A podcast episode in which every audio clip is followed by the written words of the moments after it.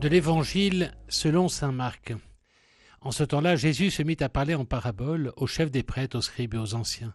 Un homme planta une vigne, il l'entoura d'une clôture, il y creusa un pressoir et y bâtit une tour de garde.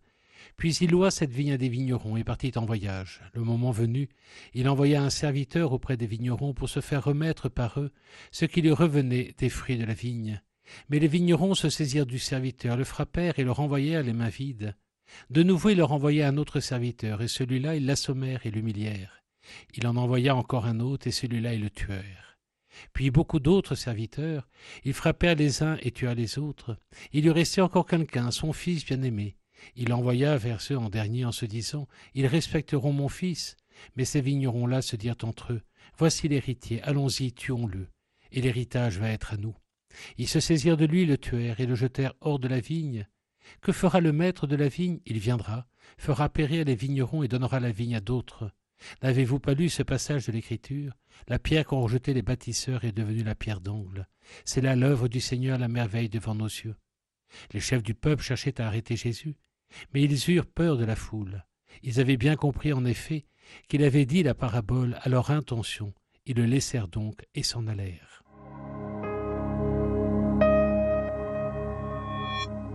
Cette nouvelle semaine, nous retrouvons le thème de la vigne. Dans la Bible, la vigne est symbole de bien-être, de prospérité et de paix. Je ne vous parle même pas de la symbolique du vin. Pensez simplement à Cana où il en manqua. La vigne devient le lieu de bonheur où l'alliance entre notre Créateur et chacun d'entre nous peut être vécue à plein. Alors lorsque le Christ ce matin mentionne la vigne, on aurait pu s'attendre à une histoire de paix, de prospérité, de vendange, d'ouvriers de la première ou dernière heure. D'humbles serviteurs à la vigne du Seigneur, avait dit Benoît XVI au moment de son élection en invoquant les loups. Et aujourd'hui, justement, il y a peut-être déjà une histoire de loups en quelque sorte. Les responsables de cette vigne ne pensent qu'à tuer pour s'emparer d'un bien qui ne leur appartient pas. Ainsi donc, un élément important de cette parabole, Dieu nous met en charge, nous confie sa vigne, c'est-à-dire ce monde. Comme au moment de la création, il a fait de nous, à la suite d'Adam et d'Ève, ses intendants, non pas les propriétaires, mais bien les gardiens de cette terre. Tous nous le sommes, quelle que soit notre condition, notre statut, notre état de vie, à des degrés différents, divers, et à chacun à sa façon et dans sa vocation, qu'elle soit de prêtre ou de diacre, de célibataire ou de couple, de jeune ou de plus âgé, d'homme ou de femme, de consacré ou de laïque, dans cette vigne du monde, chacun se doit d'être y être attentif et même plus participatif, en quelque sorte, sur sa façon de s'y comporter. Une véritable écologie humaine avant toute chose, où l'homme aura bien la première place, de sa conception jusqu'à son terme.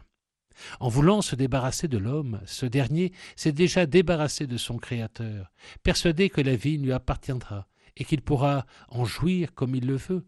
Ainsi se réalise une fois de plus le péché de nos premiers parents, vous serez comme des dieux. Vous prendrez la place de Dieu, vous serez des dieux. On n'a plus besoin de lui, le maître de la vigne.